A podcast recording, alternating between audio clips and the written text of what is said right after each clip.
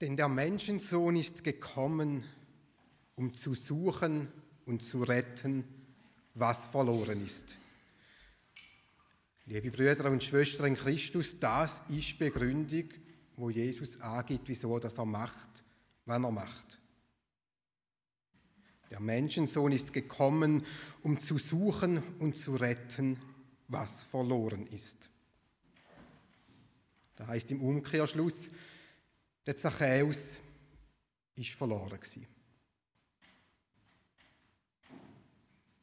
Und wenn jemand verloren ist und wenn jemand gerettet werden muss, dann ist der nicht einfach mal an der letzten Kreuzung falsch abgebogen.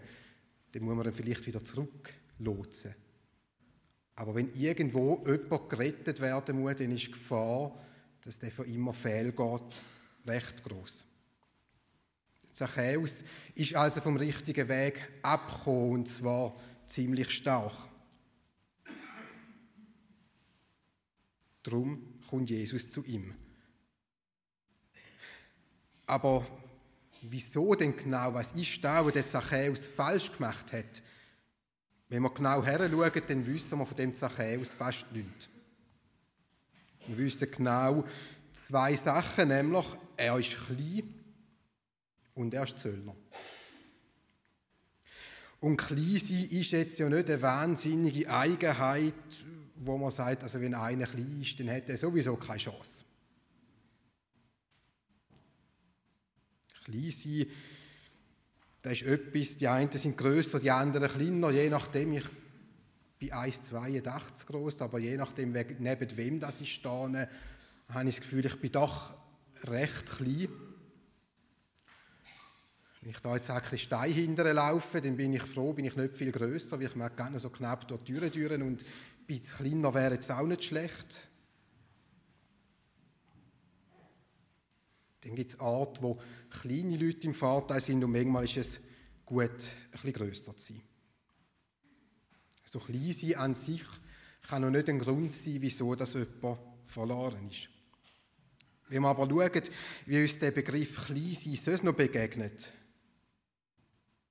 dann zeigt sich ein anderes Bild. So gibt es zum Beispiel das schöne Sprichwort, jemand klein machen. Oder eben auch sich klein fühlen. In diesen Sprüchen ist klein nicht ein positives Wort. Wer klein ist oder klein gemacht wird, der kommt drunter. Wer klein ist, der wird übersehen. Der sieht selber nichts der hat keine Chance.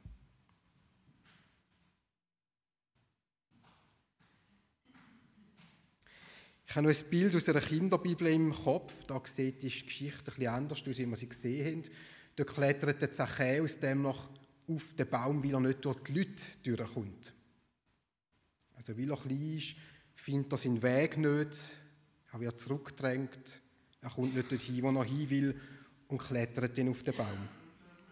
Im Text, wo wir gehört haben, ist es irgendwie ganz anders. Dort rennt er voraus und könnte jetzt eigentlich einfach vorne stehen bleiben und klettert dann aber gleich auf den Baum. Irgendwie hat man das Gefühl, der kleine Zachäus, der weiß nicht so ganz, wo er hin soll. Irgendwie will er zu dem Jesus hin, die Sehnsucht treibt, denn er macht sich auf den Weg zum Jesus dürfen sehen und dem versteckt er sich auf dem Baum. Irgendwo oben, er verlässt den Boden, er geht oben vielleicht ein bisschen hin. Er schaut aus der Ferne, wo Jesus echt kommt.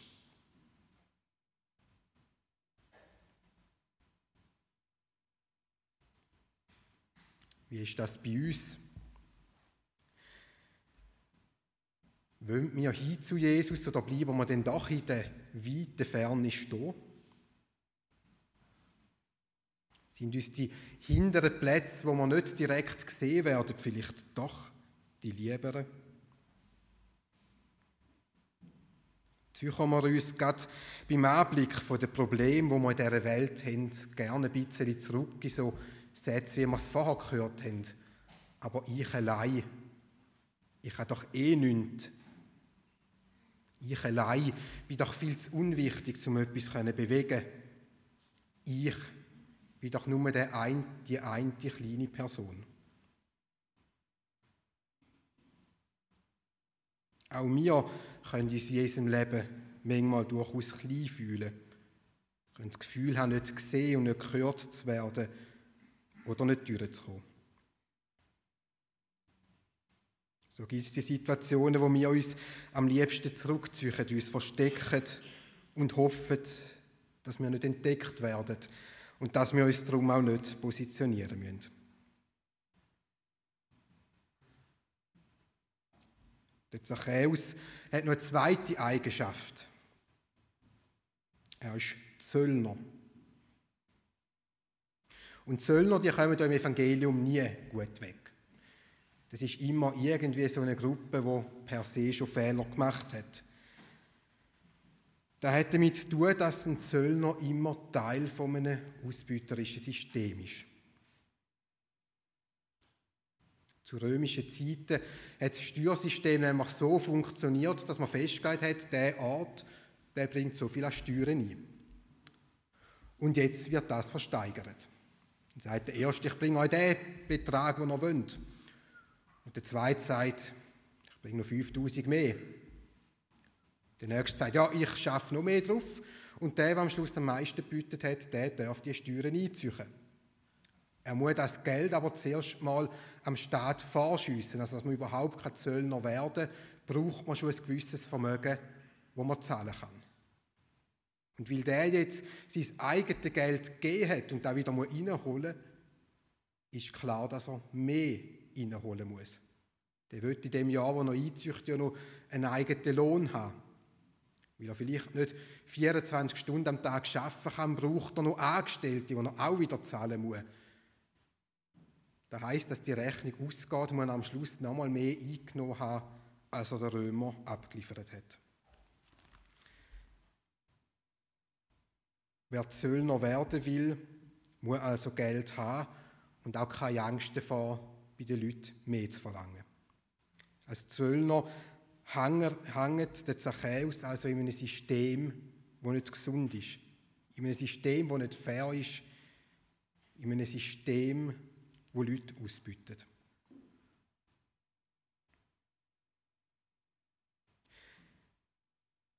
Wenn der Zachäus jetzt also sagt, ich will die Hälfte von meinem Vermögen den Armen geben und ich will denen, wo ich zu viel abgenommen habe, das wieder vierfach zurückzahlen, dann zahlt er wirklich einen höheren Preis dafür. Er sitzt jetzt also an dem Punkt, wo er merkt, entweder mache ich weiter so, wie ich gegangen bin, wo ich aber merke, es ist falsch. Und der andere Richtung, wo er sagt, wenn ich aus dem System raus will, dann kostet es mich etwas. Ich komme nicht ungeschoren aus dieser Sache raus.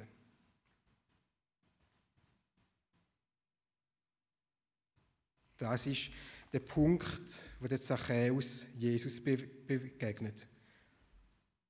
Und wo Jesus ihn wieder zurück auf den Boden holt.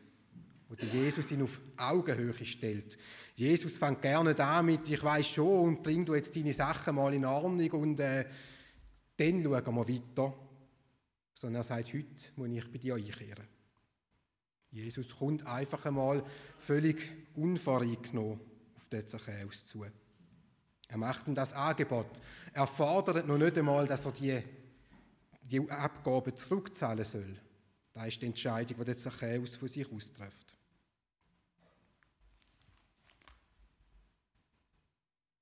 Auch wir sitzen immer wieder an Ort, wo wir merken, unsere Systeme, die sind nicht gut. Wir nur mal umschauen, wie die Welt ist. Wir haben vorhin das Bild gesehen von der Fastenkampagne mit dem abgeholzten Regenwald. Wir wissen, in der Regel werden dort entweder Futtermittel abpflanzt fürs Fleisch, wo dann um den ganzen Kontinent herum verschickt wird. Ich habe da letztes Mal ein Doku gesehen, da ist es um Rindfleisch in den USA gegangen. Die importieren gleich viel, wie sie exportieren im Jahr. Also eigentlich würden sie sich selber versorgen. Wir handeln aber und schifft umeinander. was ja eigentlich völlig krank ist vom Gedanken her. Oder man holt den Regenwald ab, dass man Ölpalmen pflanzen kann. Palmöl war ja vor ein paar Jahren in der Fastenzeit mal das grosse Thema. Interessanterweise haben damals selbst die nachhaltigsten Firmen gesagt, also gewisse Produkte ohne Öl geht einfach nicht. Wir brauchen die Ölpflanzen, wir können schauen, dass wir möglichst wenig Regenwald abholzen und dass wir Wildtierkorridor lassen und was auch immer. Aber ohne geht es nicht. Wer heute mal geht, Nutella posten, außer bei den Märkten Nutella gibt es mittlerweile fast von jedem Anbieter eine palmölfreie Alternative. Was vor fünf, sechs Jahren unmöglich war, ist heute Alltag. Wir sehen, das System könnte sich ändern und doch sind wir immer drin gefangen. Wir wissen, dass unsere Nahrungsmittelkonzerne nicht zwingend zu den Besten gehören. Also da die Grossdinger wie Nestle und die sieben anderen, die eigentlich 90 Prozent der Fertigprodukte, die man kaufen können, irgendwie unter ihrem Dach haben. Wir wissen, dass die billiges Wasser abpumpen, das es teuer weiterverkaufen. Wir wissen, wie schon Babymilchpulver verkauft worden ist, wo gar nicht nötig war, während mehr Schaden angerichtet hat. Wir wissen, dass die Arbeitsbedingungen auf der Kaffee- und Schokiplantage nicht die besten sind. Und wir wissen auch, wie unheimlich schwer das es ist, zum Schoki überzukommen, wo man mit gutem Gewissen essen könnte, ohne dass wir eben genau diese Probleme drin haben. Wir sehen es aber an anderen Orten. Jedem von uns ist klar, dass ein T-Shirt, das man im Laden für 9 Franken kostet, einfach nicht gescheit produziert sein kann. Ich muss aber auch sagen, wenn ich dann in die fairen Kataloge hineinschaue und ein T-Shirt für 275 Franken sehe, bin ich einfach am Punkt, wo ich sagen muss, trotz allem, trotz meinem Lohn, irgendwo habe ich eine Schmerzgrenze, wo ich nicht mehr drüber kann, wo ich einfach nicht kann sagen, ich mache jetzt immer das und gut ist. Ich fühle mich ein bisschen wie der Zachäus in den Seil zu hängen, im Wissen darum, dass ich mit meinem Konsum automatisch ungute Bedingungen unterstütze und gleichzeitig auch spüre, dass ich nicht allein rauskomme. Ich könnte Beispiel noch viel weiter aufzählen. Aber ich denke mal, wir alle wissen, was ich damit meine. Wir haben Grenzen, wo wir nicht darüber rauskommen. Wir haben Sachen, die in unserem Leben anfallen, die nicht gut sind. Wir hängen in unserer Welt drin, auch wenn wir gerne draußen wären. Und in dem Moment kommt Jesus auch zu uns und sagt nicht in erster Linie, hast alles falsch gemacht, schau mal, wie du weitergehst. Sondern er sagt, ich suche dich. Ich suche die, die sich verloren fühlen in all diesen Seilschaften dieser Welt. Ich suche die, die merken, wenn es gut ist und den Ausweg nicht sehen. Wir dürfen also zu Jesus kommen, wir dürfen dort einmal abladen, wir dürfen neue Kraft danken, wir dürfen uns von Neuem auf den Weg machen. Wir spüren wie der Zachäus, dass wir nicht gratis aus dieser Situation rauskommen. Aber wir wissen, dass Jesus an unserer Seite ist. Dass wir all das immer wieder zu Gott tragen dürfen. Der Hans-Peter von der Augustinus zitiert, der sagt, unruhig ist unser Herz, bis es ruht in dir. Ich würde noch einen anderen Theologen nachschieben, ich meinte, es sei der Franz von Sales gewesen, würde mir aber nicht hundertprozentig festlegen, wo gesagt hat, wenn dein Herz davonläuft, wenn alles unruhig wird, wenn kein Weg mehr siehst, dann nimm das Herz und bring es ganz ruhig wieder zu Gott.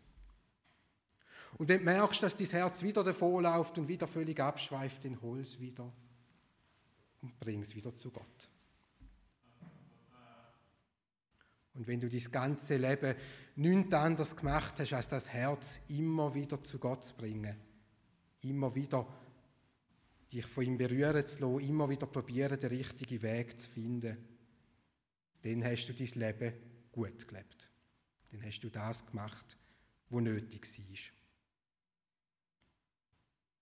Es gibt noch einen dritten Punkt in dieser Geschichte vom Zachäus, den ich interessant finde.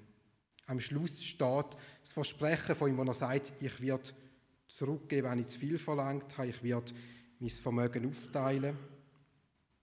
Es steht der Wille, um sich zu bessern. Was er gemacht hat, wissen wir nicht, weil der Zachäus verschwindet nachher wieder in der Tiefe der Geschichte. Er blitzt an dem Ort in dieser Geschichte schnell auf und nachher ist er wieder verschwunden. Wir wissen also nicht, wie es mit ihm weitergegangen ist. Ob er das Ziel beim ersten Mal erreicht hat, ob er den Mut verloren hat, ob er nachher nochmal einen Anlauf genommen hat, vielleicht den zweiten, dritten, vierten, fünften. Die Geschichte bleibt an dieser Zeit offen. Und auch die Wege, die wir heute nach dem Gottesdienst gehen, die sind wieder offen. Vielleicht ist der Wille da, um etwas zu ändern. Vielleicht haben wir im Moment Angst vor dem Preis, den wir zahlen müssen. Vielleicht sind wir sogar auch ein bisschen entmutigt. Aber wir dürfen wählen, in welche Richtung das wir gehen. Und wie gesagt, wir dürfen darauf vertrauen, dass wir immer wieder zu Jesus kommen dürfen, dass er uns immer wieder von neuem Kraft gibt. Dass er uns immer wieder verzeiht, was falsch gelaufen ist und uns immer wieder Neuanfänge ermöglicht. So ist also die Frage, was wir wählen. Wählen wir die solidarische, die christliche, die genügsame Lebensart oder wählen wir doch den Weg vom immer mehr? Amen.